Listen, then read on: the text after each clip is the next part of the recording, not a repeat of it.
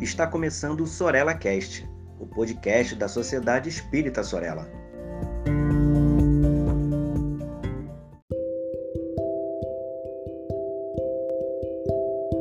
Olá, queridos amigos, sejam muito bem-vindos a mais um episódio do Sorella Cast.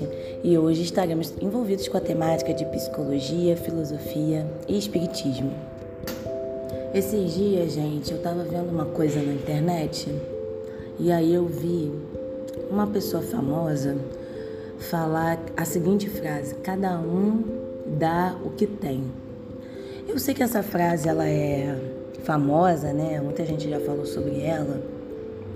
Mas quando a gente para e pensa assim profundamente, faz uma reflexão profunda sobre é, é, o que essa frase tem para nos dizer, a gente se liberta de muitos problemas. Porque, veja, as relações dos seres humanos são complexas, não tem como a gente fugir disso.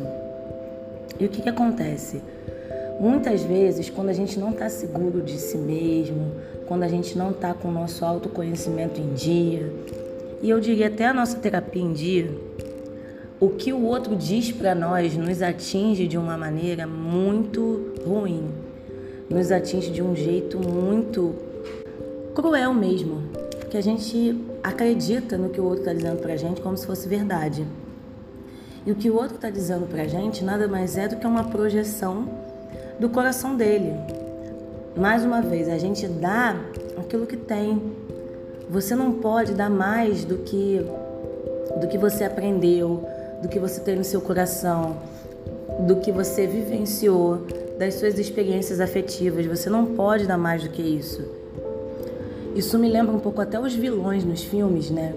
Às vezes os vilões estão numa situação até de afeto, recebendo algum tipo de afeto do, do mocinho, mas ele não sabe nem reagir àquela, àquela demonstração de afeto. Por quê? Aí você vai olhar lá a história do vilão, a construção daquele personagem, a construção daquele vilão, foi numa situação difícil em que ele aprendeu a ser daquele jeito. E aí ele não sabe ser diferente daquilo ainda. Então ele dá o que ele tem naquele momento. É a mesma coisa quando você é, vai salvar um cachorro de rua e aí o cachorro, você tá dando comida para ele, tá tentando fazer carinho nele, para de repente levar ele para um lugar melhor e o cachorro é arredio, ele morde, ele late, ele quer te atacar, ele te avança. Ele às vezes nem aceita a comida que você tá dando para ele e aí você fica, caramba, mas que cachorro ingrato. Eu tô tentando ajudar esse cachorro e ele tá agindo dessa forma. Só que esse cachorro, na maioria das vezes, apanhou pra caramba, sofreu, foi abandonado por outras pessoas, foi largado ali de qualquer forma. E aí, a forma como ele reagiu, ah, Ingrid, mas ele podia ter reagido de uma maneira mais resignada. Tudo bem, mas quem é a gente para cobrar isso? Quem é a gente para cobrar resignação? Não só do cachorro, mas das pessoas. Então o que ele recebeu até ali é o que ele tem. Então ele vai devolver com o que ele tem. E compreender isso, meus amigos, nos ajuda até a entrar na linha do auto perdão, para a gente olhar para si, porque muitas vezes a gente se pega, eu mesmo já me peguei assim, olhando para coisas no passado, pensando, poxa, eu podia ter feito diferente. Eu podia ter falado diferente com essa pessoa. Eu podia ter dito coisas melhores para ela. Eu podia ter conduzido a situação de outra forma. Poderia ter conversado. Poderia mil coisas. Só que quando a gente fica no si, se eu tivesse feito diferente, quando a gente fica muito nessa linha de pensamento, a gente está se culpando e a gente não está se perdoando. A gente tem que entender que naquela época a gente deu o que a gente tinha naquele momento. A gente ofereceu o que a gente tinha. E isso não é para a gente se livrar de, de, de mudança de, de comportamento, não. Ah, eu dei o que eu tinha, então era, é isso aí. Tudo bem, mas agora que você compreendeu que você poderia ter feito diferente, qual vai ser a sua postura daqui em diante? Você não precisa se pegar na culpa. Mas você também não precisa se pegar na indiferença, na indiferença do daqui para frente, a indiferença com o futuro. O tanto faz, tanto fez, eu vou continuar agindo de qualquer maneira. é preciso traçar uma linha para a gente mesmo, né? De metas, do que é aquilo que a gente quer para a gente, quanto evolução, quanto espírito. E compreender o que, é nosso e o que é do outro. O que, que é projeção minha de mim mesmo, o que, que é projeção que o outro está fazendo na gente. Porque o outro projeta na gente que o coração dele está cheio. Sabe aquela história minha? Ele deve estar tá falando mal de mim. Ele deve estar tá falando isso isso, isso de mim. Por vezes é o que você tem no seu coração, que você está achando que o outro está falando de você. Ou então, na outra situação, ah, eu tenho que fazer isso, isso e isso para agradar o outro. Não, você não tem que fazer tais coisas para agradar o outro. Você tem que fazer o que está dentro da sua possibilidade para ajudar o outro. Se está ou não dentro da perspectiva do outro, é um problema do outro. Vou dar um exemplo. Um amigo meu me procurou uma vez, esses dias, e falou que tinha dúvida se estava sendo ou não um bom filho. Porque a mãe estava cobrando algumas coisas dele. E aí eu falei para ele: você tem que botar na balança o seguinte, você tem que pensar o seguinte, você está sendo um bom filho. Você acha que não está sendo um bom filho dentro do que você acredita que você pode fazer ou seja, você tem possibilidade de ajudar mais, de fazer mais e você não faz. Ou você acha que não está sendo um bom filho dentro da perspectiva do que a sua mãe espera de você. Porque são coisas diferentes. Às vezes a gente fica se matando para conseguir atingir uma expectativa do outro, mas não passa de uma expectativa, de uma projeção que ele está fazendo na gente que não tem nada a ver com a gente, com o nosso processo evolutivo, com aonde a gente quer chegar de onde a gente veio, com o que a gente tem para oferecer naquele momento. E não tem jeito. Dentro das relações humanas haverão frustrações.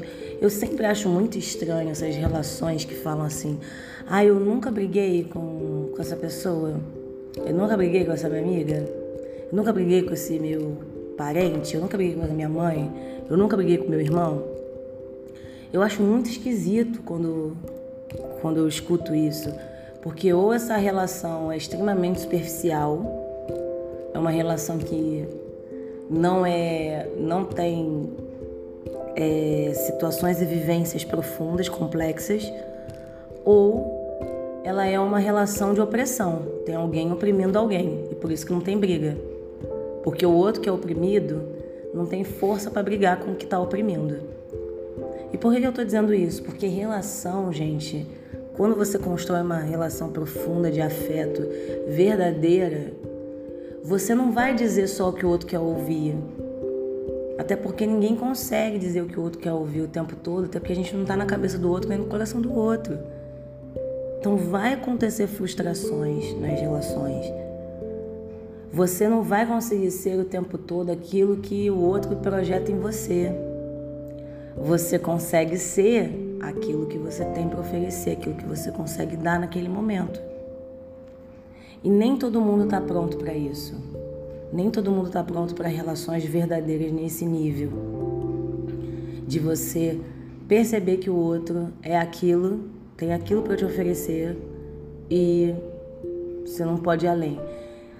E tudo bem, tá? Se você percebe que o que o outro tem para te oferecer não tá legal para você, ótimo. Você segue seu caminho, o outro segue o dele. Mas é melhor que isso seja falado quanto antes, para não haver tantas ilusões entre as pessoas, né? Não haver tantas frustrações entre as pessoas. Bom, gente, é isso. Eu espero que esse episódio tenha trago essas reflexões para vocês no sentido positivo. Eu espero que toda vez que você, qualquer pessoa que esteja ouvindo esse podcast agora, todos nós, esteja se sentindo culpado por alguma coisa que fez no passado, por algo que poderia ter feito melhor. Tenta olhar para si pensando que naquele momento foi o que você conseguiu fazer de acordo com o que você tinha. E que a partir de agora você vai fazer diferente. A partir de agora você pode ser uma nova pessoa. Tem coisas que é tarde demais para se desculpar, eu entendo. Mas nunca é tarde demais para fazer um novo fim.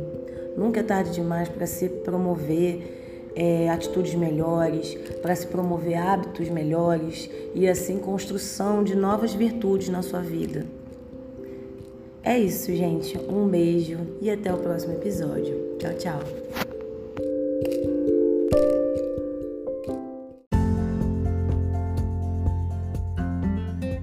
Siga a Sociedade Espírita Sorella nas redes sociais, Facebook e Instagram. Inscreva-se em nosso canal no YouTube e fique por dentro de nossa programação.